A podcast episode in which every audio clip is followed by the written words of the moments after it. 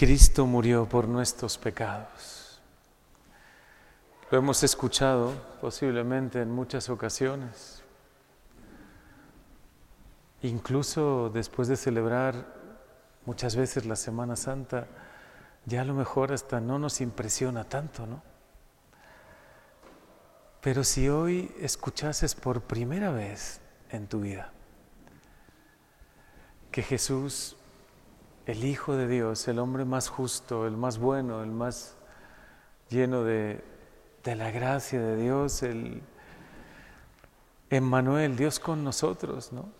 Siendo Dios y por amor a ti ha muerto por tus pecados, yo creo que es algo que nos tiene que impresionar muchísimo, es algo que nos tiene que conmover de verdad, porque Él ha muerto por ti, por mí, por cada uno de nosotros, por tus seres queridos, por quien hoy recuerdas y acompañas a la vida eterna, por a quien hoy acompañas en este paso.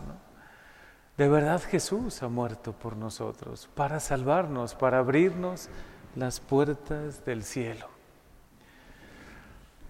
Y esta cuaresma nos recuerda que el tiempo que vamos a vivir en Pascua es, es una luz tan poderosa para nosotros, pero debemos prepararnos, que este tiempo de cuaresma sirva para reflexionar, para meditar en su palabra, para escuchar con oídos nuevos este gran anuncio, el querigma, que Jesús ha muerto por ti, que de verdad Él ha muerto y que hay esperanza para nosotros, porque lo ha hecho para abrirnos las puertas del cielo, para que tengamos vida eterna. Cuando hoy escuchamos la primera alianza que Dios hizo con nosotros, lo hizo con Noé, pero también lo hizo de alguna manera con nosotros. Esta es la alianza que establezco con ustedes y con sus descendientes, pues ahí estamos nosotros incluidos. No volveré a exterminar la vida con el diluvio, ni habrá otro diluvio que destruya la tierra. Es más, pondré mi arco iris en el cielo como señal de mi alianza. Un Dios que ya desde el Antiguo Testamento algunos no lo alcanzan a ver, pero ya desde el Antiguo Testamento se muestra realmente misericordioso, bueno, compasivo con nosotros, comprensivo con nuestras faltas, con nuestros pecados. Sí, hubo un tiempo donde pues el diluvio sí fue algo duro, muy difícil de entender. Pero el Señor nos recuerda que ha hecho una alianza con nosotros. Y San Pedro, de una manera magistral, une esa primera alianza con la segunda alianza, la que Jesús ha hecho con su sangre. Cristo murió una sola vez y para siempre por los pecados de todos los hombres, por nuestros pecados.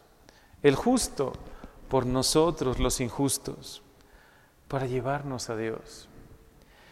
Incluso aquella agua, la del diluvio, era figura del bautismo que ahora los salva a ustedes. Esta agua, de, de, alguna manera, el agua bautismal nos recuerda que hay una nueva alianza hecha, sellada por Dios para nosotros. Pero eso sí, con un compromiso. Tú y Dios tienen una alianza de amor desde el bautismo. No sé si seamos muy conscientes de esto, pero Jesús ha muerto para rescatarnos, para ofrecer su vida por nosotros, por nuestros pecados, y nos ha concedido la gracia de sumergirnos en su pasión por medio del bautismo. Y tenemos un compromiso firme con Dios. Tú y Dios habéis hecho una alianza de amor, un compromiso de vivir con una buena conciencia ante Dios. De verdad vivir bien, vivir para Dios. ¿Ha habido pecados en tu vida? ¿Ha habido cosas que, de las que te arrepientes? Hay situaciones que quisieras borrar de, de tu historia, de tu diario, arrancar esas páginas.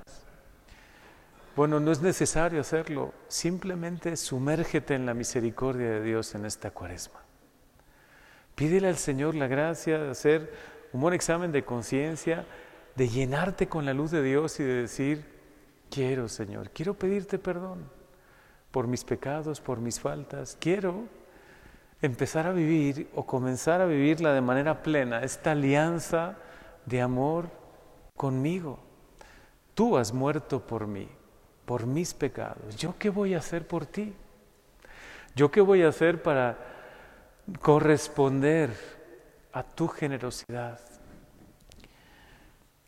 Por eso Jesús con tanta fuerza predica en el Evangelio, el tiempo se ha cumplido. Sí, el tiempo se va a cumplir para todos nosotros.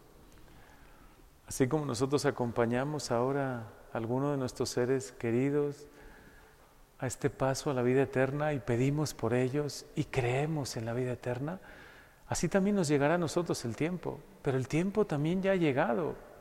El tiempo es este, es el tiempo de la gracia. Es el tiempo donde Dios está tocando la puerta de tu vida y de tu corazón y te está diciendo, vuélvete a mí, conviértete. Es el tiempo, conviértanse y crean en el Evangelio. Señor, creo, creo que has muerto por mí, por mis pecados. Lo creo y quiero recibir este don, este regalo infinito de tu gracia y que no quede en vana esa preciosa sangre, que no caiga de la cruz y, que no toque mi vida. Sí quiero que toque mi vida. Quiero que me permita en este tiempo de cuaresma hacer una profunda reflexión, un verdadero examen de conciencia, dejarme tocar por tu gracia. Y si hasta ahora no he vivido plenamente esta alianza de amor contigo, la que implica mi bautismo, a partir de hoy quiero hacerlo. Quiero dejarme tocar por ti, Señor. Me arrepiento de mis faltas, de mis pecados. Te pido perdón sincero y recibo este don maravilloso que es tu preciosa sangre, que me limpia, que me lava. Vivamos bien la cuaresma, vivamos este tiempo de gracia, sabiendo que pasa. Como decía San Agustín, aprovecha la gracia que pasa y que no vuelve. Esta es la gracia que hoy está pasando por tu vida, esta cuaresma, para que cuando llegues a la Pascua, a la vigilia pascual, puedas decir, de verdad he vivido bien la cuaresma. Me he dejado reconciliar por Dios.